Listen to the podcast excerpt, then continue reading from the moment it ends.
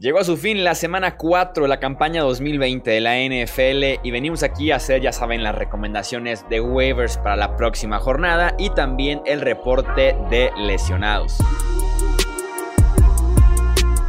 Esto es el podcast de Hablemos de Fantasy Football. Toda la información que necesitas para dominar tu liga de fantasy.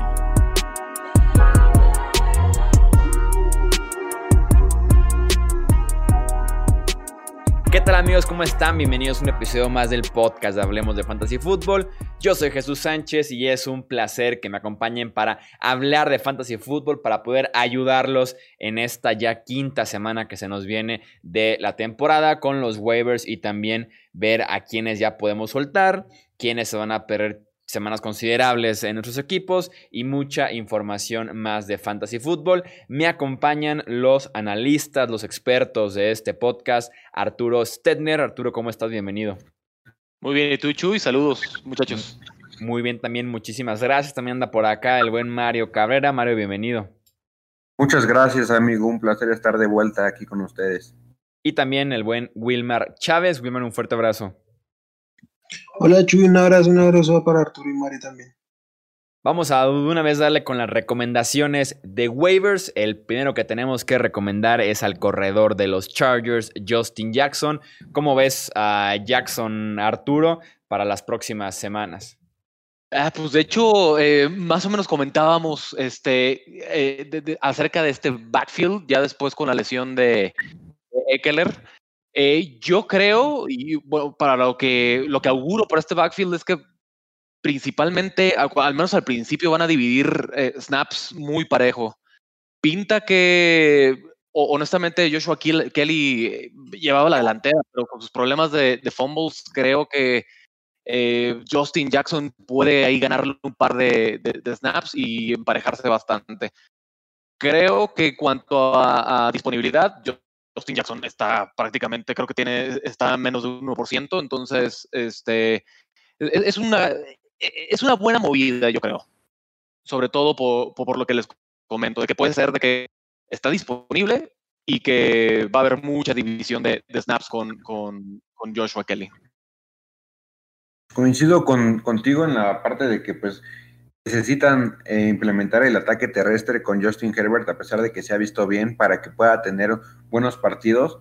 Necesitan establecer un buen ataque terrestre y además los dos no son elite para atrapar el, ovoide, pero no lo hacen de, mala forma. También aquí puede valer mucho en, PPR tanto Joshua Kelly como Justin Jackson. Y se me hace una, una buena adquisición, ya que Eckler va a estar fuera, pues yo creo que unas cuatro o cinco semanitas. Creo, creo que lo único que les les puedo agregar es que revisen si Joshua Kelly también está disponible, porque también tiene una alta disponibilidad, pero en cuanto al análisis coincido completamente con usted. El siguiente nombre es Dernes Johnson, el corredor de los Browns, aprovechando la lesión de Nick Chubb, que estará fuera por ahí de cuatro o seis semanas. Dernes Johnson que levantó la mano, además de que Karim Hunt también lo hizo, pero fue Johnson el que realmente nos sorprendió en ese triunfo de los Browns en contra de los Cowboys. ¿Cómo ves, Mario, a este running back que de forma inesperada nos tomó aquí algo de producción de parte de Karim Hunt? Sí, pues fue una sorpresa. Yo esperaba que Dontrell Hilliard fuera el que entrara ahí al quite pero entró Dearness Johnson y pues me gustó lo, que vi de él, lo vi con mucha fuerza, atacando bien los huecos, eh, moviendo las piernas en, cada jugada, batallando todas esas yardas. Y a mí me parece que este backfield va a continuar con esa tendencia, como tú dices, estuvo comiendo varios toques ahí a, Karim Hunt, Karim Hunt acabó con 11 acarreos y Dearness Johnson tuvo 13, o sea, tuvo dos más y 95 yardas. Todos sabemos que Kevin Stefanski es un coach que le gusta mucho correr el balón y sinceramente, lástima para los que tenemos a Hunt, no creo que vaya a ser caballo de batalla, creo que sí va a ser el corredor titular, pero va a estar dividido un poco ahí el, el backfield con, con Dearness Johnson. Me parece que esta adquisición en los waivers te puede ayudar mucho si andas medio corto en la posición, porque en matchups favorables podría colarse hasta en el rango de un running back 2 y si no, pues en el, en el rango de un flex, running back 3 eh, más o menos, porque yo creo que sí lo van a estar usando mucho en el ataque terrestre y los Browns dependen mucho de eso. Mario, pero yo, yo, yo sí creo que que de todas maneras Karim Hunt va a fungir más o menos como, como caballo de batalla, si bien pues le quitó buenos acarreos, me imagino un panorama muy similar a lo que estaba pasando en los Chargers justamente, que Eckler era pues caballo de batalla, pero su utilización, o sea, sabemos que, que su, su perfil es mucho más aéreo.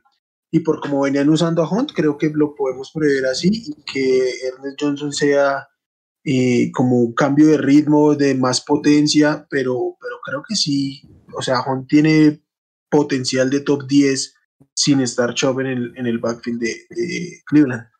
Claro, Hunt puede manejar sin problema el rol de caballo de batalla, nos lo demostró en Kansas City, es lo que todos quisiéramos, pero es solamente un pensamiento que tengo. O sea, me hace a mí que Stefanski no es de esos eh, coaches que van a querer correr nada más con, con un, jugador. Se me hace que sí lo va a involucrar más.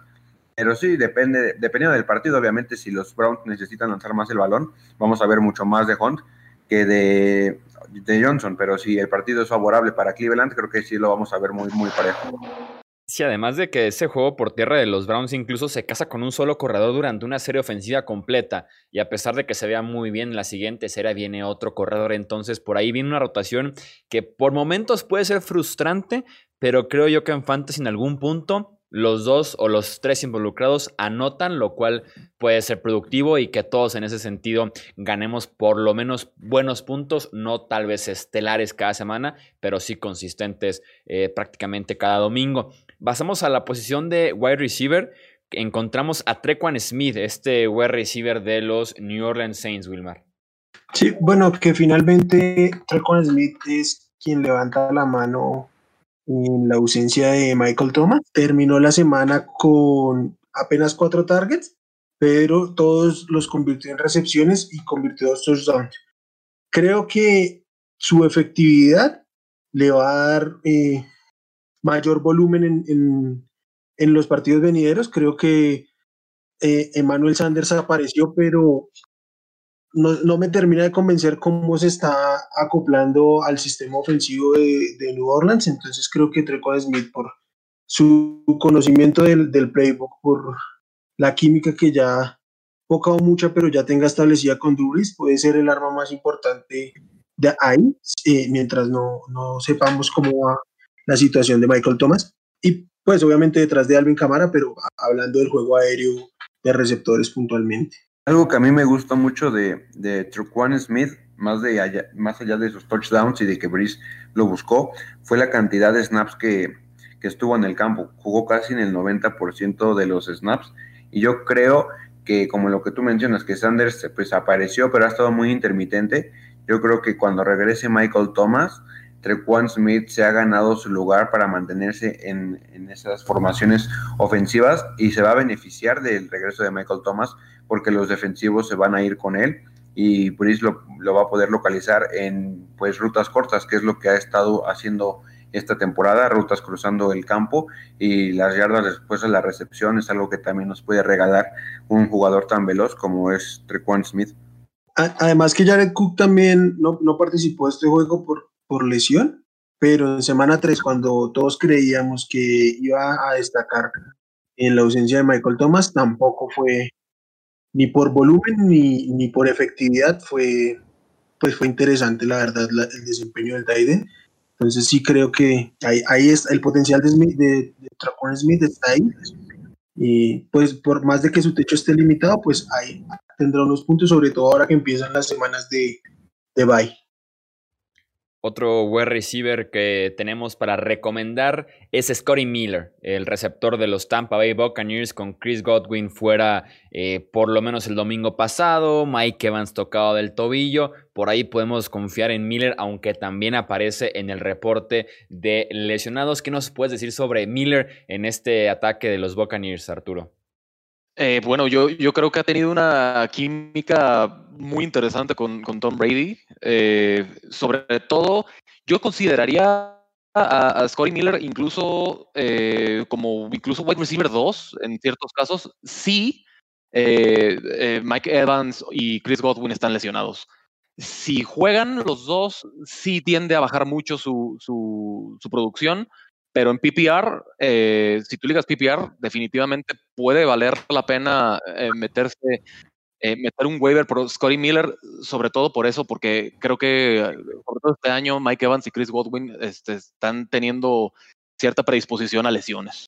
Sí, es un jugador que desde los training camps tuvo muy buena química con, con Brady, se venía reportando, lo ha demostrado en la temporada, se ha beneficiado también de las ausencias de sus compañeros y creo que puede ser una excelente adquisición eh, para esta semana en específico porque juegan en jueves.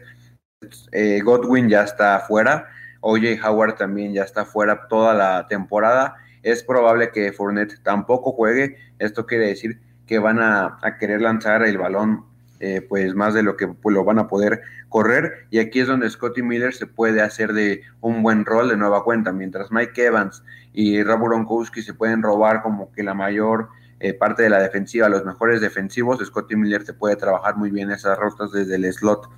Lo único que sí necesita incrementar un poquito son sus snaps, porque solamente jugó pues casi casi la mitad, solamente jugó en el 53%, pero creo que esto podría subir hasta un 70% por la misma lesión de, de Oye Howard.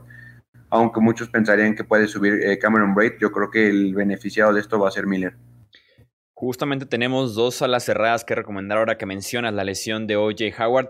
El primero de ellos es Dalton Schultz, eh, Mario.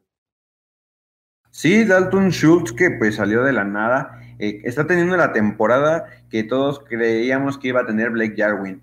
Desafortunadamente, pues cae lesionado toda la temporada y es este muchacho Dalton Schultz que llega con levanta la mano y se está ganando un rol importante en una ofensiva que lanza muchísimo el, el ovoide y es de las más anotan en, actualmente en la, en la NFL. Simplemente en el domingo contra Cleveland tuvo 8 targets, 72 yardas y una anotación.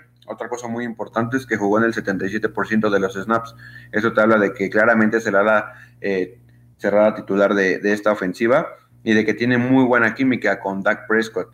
Mientras las ofensivas se tienen que preocupar por el trío de receptores excelentes que tienen. Dalton Schultz encuentra enfrentamientos favorables en los linebackers donde les puede ganar las espaldas, puede hacer rutas cortas al centro del campo simplemente para ganar el primero y diez, y también en zona roja puede ser un arma interesante por el tamaño.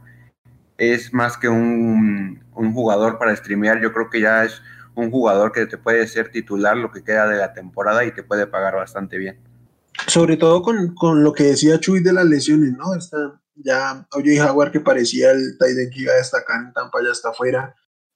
Dallas Gather está fuera, está, va a estar fuera unas semanas. Igual Noah Fant, el propio Play Jarvin, ya empiezan a aparecer las lesiones y se consolida mucho, mucho Dalton Schultz. Y viene e, esta semana con, los ocho targets que nombraba Mario, fue el segundo jugador más buscado por aire en Dallas. Y creo que la defensiva que nos ha mostrado Dallas permite prever que van a estar metidos en tiroteos constantemente. Entonces, básicamente, todas las armas aéreas en, Dallas resultan eh, con un volumen interesante para apostar por ellos. Y justamente tenemos otra recomendación contigo mismo, Wilmar, que es Robert Tonian, el ala cerrada de los Green Bay Packers. Y Robert Tonian tuvo seis targets, seis recepciones, 100% de, porcentaje de esas atrapadas y tres de ellos los convirtió en touchdown. Eh, quiero decir, saliendo un poco del, del, análisis de lo que son los números y eso, qué peligroso es, qué peligrosa es una ofensiva liderada por Aaron Rodgers cuando se ve que se divierte. Y encontró en, en Tonian un jugador en el cual confía con unas manos muy seguras, un sólido target en, en zona roja. Y con Devante Adams fuera, tal vez regrese después del bye, pero hay, hay que esperar con Lazar fuera al menos unas, un par de semanas más, creo que va a tener un volumen muy interesante para estar ahí al menos como un Titan streameable eh, de, aquí en adelante. También Tonian se puede convertir en una gran adquisición de la agencia libre y se puede adueñar de un rol de tiempo completo en sus equipos, porque Aaron Rodgers está viéndose eh, increíble, está callando bocas, está, está divirtiendo, es un Aaron Rodgers diferente a lo que hemos visto, está disfrutando mucho y, la relación que está llevando con su ala cerrada es de esas relaciones que a nosotros en el fantasy nos hacen sonreír porque son muy efectivas y más en, zona roja. Mientras todas las defensivas van a estar concentradas en que Aaron Jones no te anote, es ahí donde en los play actions también Robert Tonyan te puede beneficiar con esos touchdowns. Y te dejo a ti el último waiver de la noche, Mario, porque es tu chico Damien Harris, el corredor de los Uy, mi, muchacho, mi Damien Harris. Ula la chulada. Toda mi vida. Ula la chulada, diría por ahí. Sí, yo desde la pretemporada, desde el año pasado me, ilusioné cuando lo, draftearon, sabía que no estaba listo para la NFL, estuvo aprendiendo. Esta pretemporada pues estuve hablando de él, e incluso con ustedes, de que yo sí quería que, le dieran una oportunidad a, este Damien Harris de la Universidad de Alabama y hoy por fin llegó. En la mañana se reportó Sonny Michel lesionado, lo van a meter a Injury Reserve y aunque se espera de que no se pierdan muchos eh, juegos, yo creo que unas 3, 4 semanas, eh, pues ha sido súper ineficiente en toda su carrera para ser de pedigrí de primera ronda. Entonces, si Damien Harris empieza a jugar como lo hizo en el lunes por la noche contra Kansas, donde tuvo 100 yardas en 17 acarreos, creo que se va a quedar con ese, ese rol titular, porque todos van a decir es que el backfield de Nueva Inglaterra es un dolor de cabeza, y en un cierto sentido sí, pero aquí lo que es más claro es que Damien Harris es únicamente un corredor de primeras y segundas oportunidades. James White y Rex Burkett te pueden dar más por aire, también eh, pues estamos todos eh, seguros de que porque también corre muy bien el, balón en zona roja, pero si Damien Harris empieza a jugar bien, empieza a empujar duro y empieza a romper tacleos, va a quitarles a ellos esa responsabilidad y él va a ser el que va a correr. Con Cam Newton los Patriotas han demostrado que son muy agresivos en el juego por tierra y aunque le pueda quitar algunos toques en zona roja, creo que vale la pena que se lo lleven en esta semana de waivers. Recuerden que también van contra Denver la, la siguiente semana y si han defendido bien el, el juego terrestre, es probable de que los Patriotas quieran salir a, pues otra vez como que a callar bocas. Y si juega Newton, creo que va a tener un, excelente partido. Ya para cerrar, Wilmar, platícanos de opciones de waivers profundos para esta semana 5. Y entre los eh, quarterbacks, eh, Ryan Fitzpatrick de los Dolphins, Joe Burrow de los Bengals y Justin Herbert, que se ha visto muy bien manejando la ofensiva de los Chargers. Entre los corredores tenemos a Chase Edmonds de los Arizona Cardinals, a Devonta Freeman de los Giants y a Adrian Peterson una vez más en, los Lions. Entre los receptores, eh, la Chenol de los, de los Jacksonville Jaguars, que viene una gran semana. Higgins, que parece va consolidándose en la ofensiva de los Bengals. Y el, el receptor de Denver, Tim Patrick, que ante la lesión de, de KJ Hamler fue el que como que levantó la mano y fue líder en targets ahí, incluso por encima de Joe y entre los tight ends, eh, una vez más el tight end de los Colts, Moali Cox, y el tight end de los, de los Bears, Jimmy Graham. Perfecto, ahí están entonces los waivers profundos. Rápidamente un reporte de lesionados en la posición de quarterback Sam Darnold, el de los Jets tiene un esguince del hombro. El head coach Adam Weiss dijo que la participación de Darnold en semana 5 pudiera estar en duda. Entre los corredores, ya lo mencionábamos, Nick Chubb de los Browns, lesión de ligamento colateral medio, fue puesto en IR y podría perderse hasta seis semanas. Austin Eckler de los Chargers de Los Ángeles, eh, un problema en el tendón de la corva, una distensión en esta zona y se espera que esté fuera de cuatro a seis semanas. Kenyan Drake de los Arizona Cardinals, lesión de pecho, dejó el juego y no regresó, pero aún hay un reporte que indique que se perdería el partido en la semana 5. Y LeSean McCoy de los Tampa Bay Buccaneers, lesión de tobillo, salió en el primer cuarto y no regresó.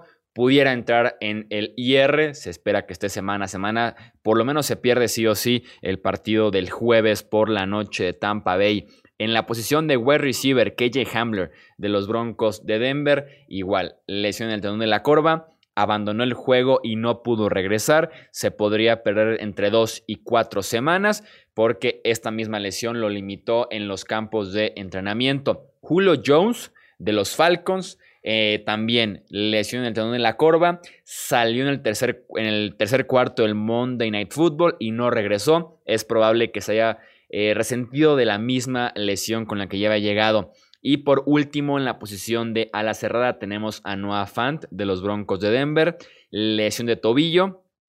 Parece no ser tan grave como se pensó inicialmente, dado que salió hasta cargado en el carrito de las desgracias, pero el head coach Big Fangio dijo que podría perderse algún eh, tiempo. Y también está OJ Howard de los Tampa Bay Buccaneers, desgarre el tendón de Aquiles, cirugía y fuera el resto del año. Podemos oficialmente soltar a OJ Howard de los Tampa Bay Buccaneers.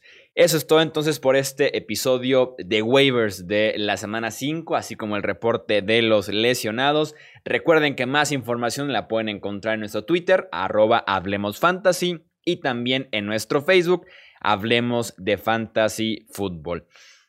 Eh, un abrazo a los analistas aquí presentes en el podcast, Mario Cabrera, Arturo Stedner, Wilmar Chávez, yo soy Jesús Sánchez y eso es todo por este episodio. Gracias por escuchar el podcast de Hablemos de Fantasy Football. Para más, no olvides seguirnos en redes sociales y visitar hablemosdefutbol.com.